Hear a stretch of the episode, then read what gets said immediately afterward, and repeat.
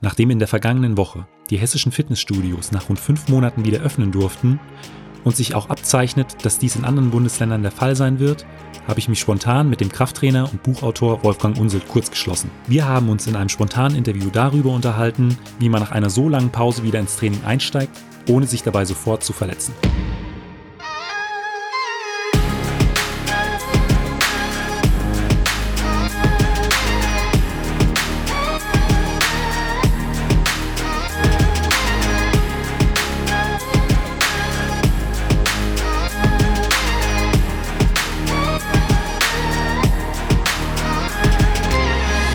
Athlet, der Leichtathletik-Podcast aus Frankfurt am Main. Herzlich willkommen, Wolfgang. Hey, grüß dich. Jetzt freut mich, dass du äh, wieder zu Gast bei mir in der Sendung bist. Und äh, ja, äh, wir haben wirklich in dieser Folge ein aktuelles Thema. Hier in Hessen haben die ähm, Fitnessstudios in dieser Woche nach rund fünf Monaten wieder geöffnet. Ich glaube, in Baden-Württemberg ist es jetzt im März auch irgendwann soweit. Und da stellt sich einfach für viele die Frage, wie steige ich nach einer, einer, Trainingspause von vier, fünf, sechs Monaten eigentlich wieder ins Krafttraining ein, ohne mich äh, direkt in der ersten äh, Woche zu verletzen? Die zwei wichtigsten Punkte sind hier erstens äh, die Frage, was hast du die letzten vier, fünf Monate gemacht? Also der eine oder andere vielleicht hat vielleicht gar nichts gemacht, während viele dann doch noch ein bisschen gemacht haben. Also aus Sicht des Krafttrainings Hast du sowas wie Klimmzüge gemacht oder Dips? Hast du zum Beispiel Klimmzüge an Ringen, Klimmzüge an Dips? Hast du vielleicht die Beine weiterhin belastet, indem du Pistol Spots gemacht hast oder, hm, oder auch nur kurze Antritte in der Halle? Wenn du was gemacht hast, wenn du Muskulatur, Nervensystem und natürlich auch Gewebe die letzten fünf Monate ähm, regelmäßig belastet hast, dann ist es deutlich einfacher, da schneller wieder reinzukommen. Also Je weniger du gemacht hast, desto, desto langsamer würde ich jetzt anfangen.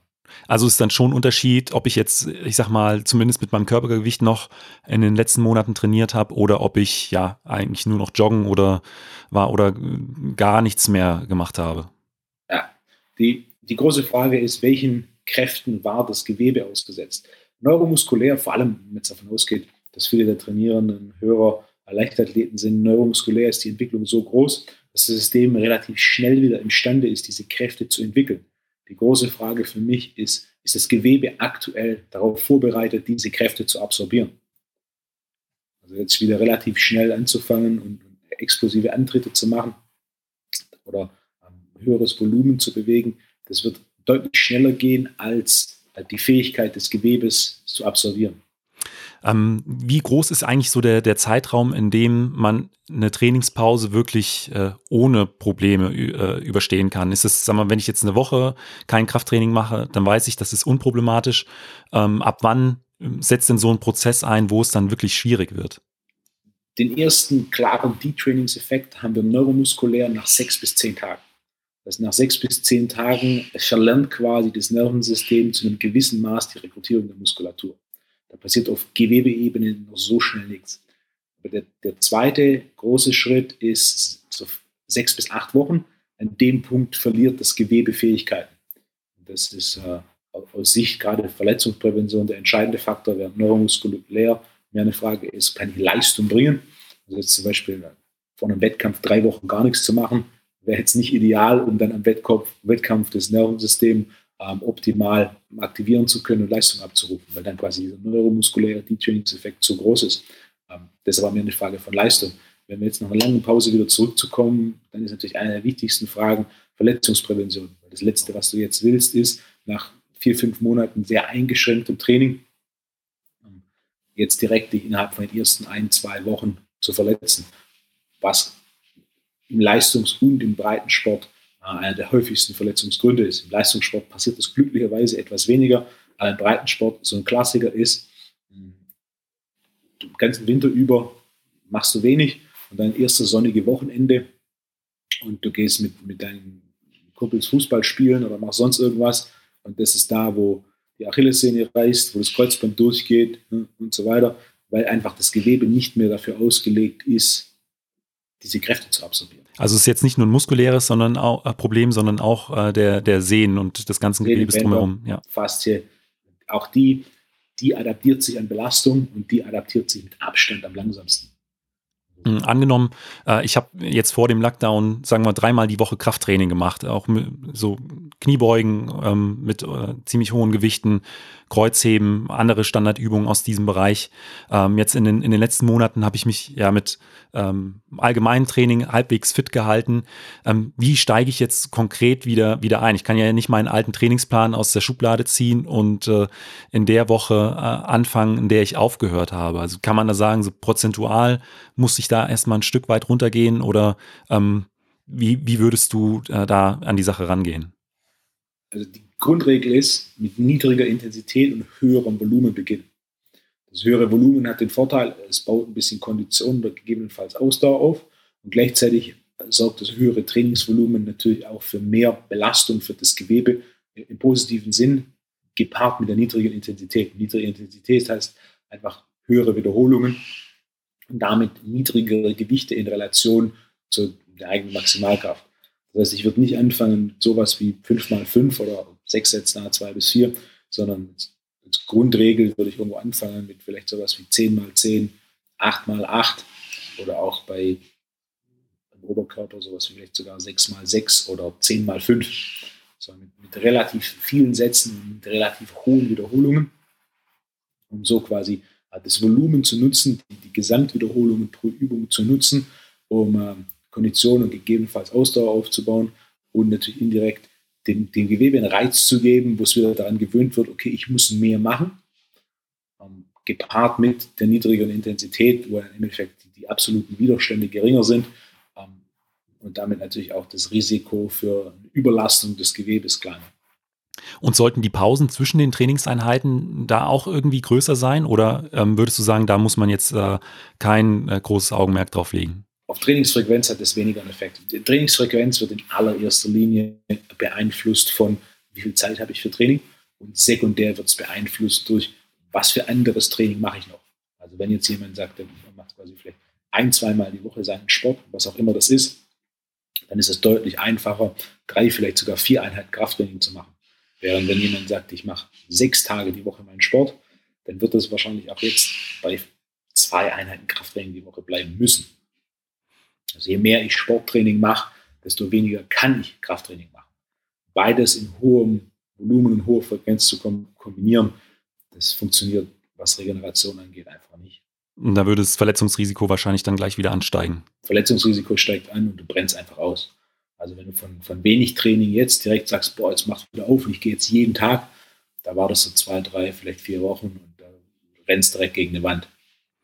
Ähm, wenn man jetzt auch wieder äh, mit dem Krafttraining einsteigt, ist natürlich auch äh, der Muskelkater ein Stück weit vorprogrammiert. Ähm, Gibt es da äh, Grenzen, wo du sagen würdest, okay, ähm, äh, wenn, wenn der Muskelkater eine bestimmte äh, weiß ich, Schmerzgrenze oder einen bestimmten Bereich übersteigt, ähm, geh noch mal ein bisschen runter mit dem Training, das muss nachjustiert werden oder ähm, inwieweit spielt das da eine Rolle? Muskelkater muss man unterscheiden zwischen, ist der Muskelkater so stark, dass er mich Kraft kostet. Also zum Beispiel ein Klassiker ist, du machst Kniebeugen seit langer Zeit und hast dann so Muskelkater in, in den Hüftstreckern und, im Oberschenkel vorne, dass wenn du auf Toilette gehst, das quasi Setzen gefolgt von Fallen ist. Die letzten zwei Zentimeter. ja, dann, also du bist quasi, die Muskulatur und, und das Gewebe drumherum ist so entzündet, dass deine Muskelrekrutierung eingeschränkt ist dem Fall wieder zu trainieren, macht keinen Sinn. Du willst ja dich ja steigern oder zu Hause bleiben. Dementsprechend, wenn der Muskelkater so stark ist, dass die Schmerzen so groß sind, dass, dass es deine Muskelrekrutierung einschränkt, du quasi schwächer bist, dann würde ich mehr Pause machen und so ein paar andere regenerative Maßnahmen mit einbauen. Für den Fall, dass du Muskelkater hast, du mit ein bisschen Aufwärmen oder vielleicht ein, zwei Aufwärmsätzen mehr, äh, du Leistung bringen kannst und dich von der letzten Trainingseinheit steigern kannst, dann sage ich trainieren. Und spielt auch in so einer Phase die Ernährung nochmal eine andere Rolle als in, in äh, Zeiten, in denen man ganz normal trainieren kann? Die Ernährung spielt immer eine große Rolle. Logisch. Der, der Punkt ist, ähm, wie ernährst du dich aktuell? Ziel sollte sein, dass du dich so ernährst, also aus Sicht der Regeneration, dass es ähm, deine Regeneration optimal unterstützt und den geringsten negativen Effekt auf deine Regeneration hat. Also der Punkt ist Entzündungsmanagement. Es gibt Nahrungsmittel, die positiv auswirken auf Entzündungslevel im Körper oder die sich positiv auswirken können auf Entzündungslevel im Körper. ähm, während es Lebensmittel gibt, die sich nachweislich negativ auswirken können auf Entzündungslevel im Körper. So ein Klassiker ist Omega-6-reiche Pflanzenöle. Da weiß man mittlerweile, die haben, wenn sie in großer Menge konsumiert werden, einen negativen Effekt auf Entzündungsmanagement. Das heißt, die sorgen quasi dafür, dass dein Körper diesen ähm, Muskelkater, was ganz einfach ausdrückt, schlechter managen kann. Wenn ich jetzt anfange oder ein anderer, anderes Lebensmittel, das da einen Rieseneffekt hat, ist glutenhaltige Getreide, in allererster Linie Weizen, Roggen und Gerste, die nachweislich Entzündungen im Körper erhöhen. Und gerade beim Thema Gluten ist es so, hm, Zöliakie ist der, der bekannteste Aspekt ähm, aus dem Bereich Gluten. Nur etwa ein Prozent der Bevölkerung haben tatsächlich Zöliakie. Das heißt aber nicht, dass 99 Prozent der Menschen ähm, glutenverträglich sind. Mittlerweile kennt man eine, eine Nebengruppe der Glutenunverträglichkeit. Das ist die sogenannte nicht-zöliakische Glutenunverträglichkeit oder nicht-zöliakische äh, Weizensensitivität. Ähm, das ist ähnlich wie Zöliakie.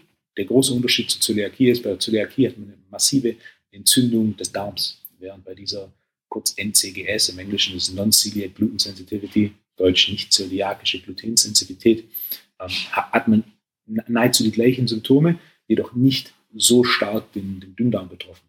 Ähm, ist jedoch so, dass es noch eine weitere Untergruppe gibt, was dazu führt, mittlerweile weiß man, 100 Prozent der Menschen sind glutenunverträglich. Die große Frage ist, in welchem Maß und wie wirkt sich das aus? Was für mich jedoch im, im Umkehrschluss bedeutet, jeder reagiert negativ auf Gluten aus Sicht des Entzündungsmanagements. Das heißt, wenn ich Entzündungsmanagement unterstützen möchte, das Thema Omega-6-reiche Pflanzenöle reduzieren, nicht komplett auf Null, aber reduzieren für den Fall, dass man viel konsumiert. Das Thema Gluten komplett eliminieren und auch andere Nahrungsmittelunverträglichkeiten, also zum Beispiel Milchprodukte ist auch noch so einer, etwa 50 Prozent der Bevölkerung haben eine klare Unverträglichkeit gegenüber Milchprodukten. Der eine oder andere Zuhörer wird sich sagen, oh ja klar weiß ich, wenn ich Milchprodukte konsumiere, wenn ich sowas wie Quark esse, dann, dann habe ich Magenprobleme danach oder ich habe einen Tag später Hautprobleme. Das heißt, ich reagiere auf Milchprodukte. Manche andere sagen nur Milchprodukte, kein Problem. Ähm, das heißt, Milch, Milchunverträglichkeit bei denen, die es tatsächlich haben, hat es ebenfalls einen negativen Effekt auf Entzündungsmanagement und damit Regeneration.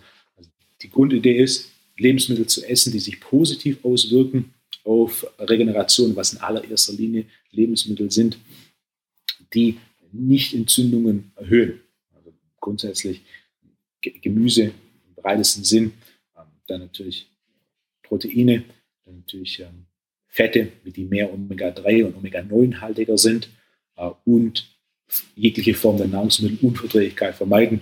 Da ist eben Gluten ganz oben auf der Liste, weil 100% der Bevölkerung glutenunverträglich sind. Und ein zweites häufiges Nahrungsmittelunverträglichkeit ist eben den Milchprodukten. Du hast die Öle mit den Omega-6-Fettsäuren angesprochen. Welche sind denn das konkret? Vor allem sowas, Erdnussöl ist der Klassiker. Und dann äh, raffinierte Öle wie Sojaöl, Maiskeimöl. Der ein oder andere konsumiert es zu Hause tatsächlich bewusst. Ähm, viele konsumieren es unbewusst, wenn du auswärts isst. Also zum Beispiel sowas wie ähm, Olivenöl oder Rapsöl ist, äh, oder Avocadoöl sind sehr reich an einfach ungesättigten Omega-9-Fettsäuren. Das ist ein deutlich kleineres Thema, während die klassischen Pflanzenöle, die auch vor allem viel ähm, in Küchen auswärts, wer unterwegs ist, verwendet werden. Also da ähm, gibt es auch schon noch mal einiges, äh, um Entzündungswerte im Körper ähm, ja, ein bisschen nach unten zu bringen, beziehungsweise nicht ganz so erhöhen zu lassen über die Ernährung. Also klingt für mich, dass gerade beim Wiedereinstieg das dann noch mal essentieller ist, darauf zu achten, als im, äh, im, im normalen Trainingsalltag. Der eine oder andere hat vielleicht jetzt auch während dem Lockdown das Ganze ein bisschen lockerer gesehen. Ähm, so nach dem Motto, ah ich, ich trainiere ja nicht wirklich viel, also muss ich auch nicht auf die Ernährung achten. Und mal hier und da Mahlzeiten ausgelassen, mal vielleicht hier und da eine Pizza mehr bestellt oder vielleicht ne, etwas mehr Nudeln gegessen als sonst. Also Nudeln sind ja grundsätzlich ähm, nicht schlecht, aber glutenfreie Nudeln ziehe ich definitiv den, den, regulären Nudeln vor und hat da vielleicht so die Ernährung ein bisschen ne, schleifen lassen, wenn man sich die Statistiken anschaut. Diese Comfort Food Sales sind diesen Winter auch auf einem Rekord hoch gewesen. Ähm, das würde ich dann, also wenn jemand da ein bisschen das Lower genommen hat, würde ich auf jeden Fall jetzt, wenn das Training wieder ansteigt und somit eben Entzündung durch Training, was ja vollkommen normal und gut ist, ansteigt, würde ich zumindest gucken, dass äh, die Ernährung da ein bisschen entzündungshemmender ist und nicht so entzündungsfördernd. Wenn man dann wieder ins Training eingestiegen ist, äh, was würdest du sagen, ähm, braucht man für einen Zeitraum, um wieder auf seinem alten Stand zu sein? Also kann man, gibt es da grobe Richtwerte, das auch vielleicht auch ein Stück weit äh, die eigene Motivation so ein bisschen fördert? Das ist sehr, sehr sportabhängig. Grundsätzlich, was am schnellsten wiederkommt, ist die Ausdauer. Ähm, mit hoher Wahrscheinlichkeit sind aber auch die, die im Bereich Ausdauer unterwegs sind, die, die am wenigsten von dem Lockdown betroffen waren. Denn Ausdauertraining hat dann mehr oder weniger komplett frei weiter funktioniert. Ja. Ähm, die, die auf ähm, kurze Belastungen und, Kraftbelastungen angewiesen sind oder davon leben, die Maximalkraft, je länger man ein gewisses Maximalkraftniveau hat, desto einfacher hält man das. Also wenn wir jetzt zum Beispiel Werfer nehmen in der Leichtathletik, wenn die mal drei, vier Monate wenig Krafttraining machen, die sind relativ schnell wieder zurück auf ihren alten Werten. Ähm, was am längsten dauern wird, ist die Explosivkraft. Also da quasi, ich muss jetzt erst wieder, wenn wir davon ausgehen, dass ich die vier, fünf Monate Lockdown sehr wenig gemacht habe, dann muss ich jetzt erst wieder eine Basis schaffen, äh, was moderate Intensität und höheres Volumen angeht, dann in die Maximalkraft vorarbeiten und dann wieder Explosivkraft trainieren. Also das wird wahrscheinlich kein Prozess von äh, drei, vier, fünf Wochen sein. Das nee, äh, wird sich länger dauern. In Abhängigkeit des Sports. Also ja. wenn jetzt jemand zum Beispiel, whatever, Halbmarathon, Marathon, der wird mehr oder weniger den kompletten Winter über trainiert haben, dann würde ich Krafttraining wieder anfangen, aber das ist ja grundsätzlich, das Krafttraining ist recht komplementär. Der wird mit hoher Wahrscheinlichkeit innerhalb von wenigen Wochen ähm, all das Trainingsniveau wieder erreicht haben.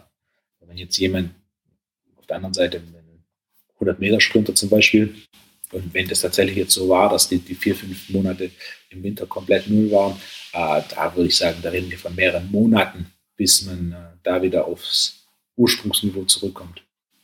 Und sich auch in dieser Zeit so ein Stück weit zurückhält, weil ich glaube, für viele ist das Wichtigste jetzt erstmal ähm, verletzungsfrei äh, wieder mit dem, mit dem Krafttraining. Im Zweifel, nach, nach solchen Pausen ist nach Pausen wieder Vollgas einzusteigen und man ist motiviert und man will, das geht oftmals nach hinten los. Immer lieber einen Schritt langsamer und gucken, dass Progression da ist, anstatt jetzt zu forcieren, dass es noch ein Tick schneller geht, noch ein Tick schneller, weil das ist einer der einfachsten Wege, sich, sich zu verletzen. Was steht bei dir äh, in dieser Woche oder in der kommenden Woche an, äh, in deinem Podcast? Ah, was, was ganz interessant ist, äh, was diese Woche implementiert wird, ähm, das Thema Nahrungsergänzungsmittel ist ein essentieller Bestandteil meiner Arbeit und gerade im Kontext der Leichtathletik, Doping ist ja immer ein großes Thema. Und ähm, alle, alle Nahrungsergänzungsmittel, die ich habe, werden in Deutschland produziert, was im Endeffekt äh, Großkanalmetanisierungen komplett eliminiert. Es ist auch so, dass ich ähm, für meine Kernprodukte Dopingtests habe machen lassen. Äh, die Testberichte sind jetzt äh, angekommen und die packen wir auf die Website. Es ist das umfangreichste, was man an Dopingtest machen kann, in Deutschland aktuell. Wir testen auf 286 Dopingsubstanzen von Steroiden über Stimulantien, über Diuretika bis hin zu SARMs, ähm, um da quasi vor allem den, den getesteten Sportlern noch mehr Sicherheit zu geben, die genau dann sehen, pro Produkt, pro Charge, die kompletten Laborberichte sind 14-seitige Laborberichte pro Produkt werden, werden hochgeladen, was im Endeffekt äh, das ausführlichste ist an, äh, an Dopingtest, das aktuell in Europa möglich ist. Das, äh, das muss diese Woche oder geht diese Woche auf die Website online, wo wir lange, lange dran gearbeitet haben. Da gibt es nicht viele Optionen in die Richtung. Die Option, die ich ja jetzt gefunden habe, ist aus meiner Sicht die mit Abstand beste und mit Abstand tiefste, die dann so einem Athleten, der im Endeffekt getestet wird, die größte Sicherheit gibt, dass er da nicht aus Versehen irgendwas erwischt, das verunreinigt ist. Das werde ich natürlich bei mir in den Shownotes nochmal verlinken für alle, die äh, da Interesse dran haben. Genauso wie die ersten beiden Folgen äh, mit dir im Mein Athlet Podcast. Ähm, das Ganze liegt jetzt schon, ich glaube, ein knappes Jahr zurück. Ich denke aber, die Themen sind immer noch sehr, sehr interessant und sehr aktuell.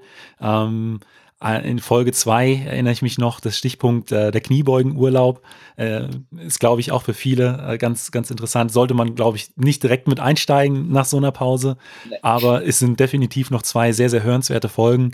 Äh, werde ich auch mit äh, in die, in die Shownotes packen. Wolfgang, vielen Dank für dieses Interview. Benjamin, herzlichen Dank und äh, an alle Hörer, gutes Training. Das war es auch schon mit meiner Sonderfolge zum Thema Wiedereinstieg ins Krafttraining mit dem Krafttrainer und Buchautor Wolfgang Unsold. Falls ihr Anregungen und Fragen zur Folge habt, schreibt mir einfach über Instagram, per E-Mail oder aber auch in die Kommentare bei Apple Podcasts und schreibt mir dabei auch gerne, wie ihr euer Training in den kommenden Wochen und Monaten gestalten werdet und wie sich die Situation bei euch vor Ort darstellt. Vielen Dank und bis zum nächsten Mal.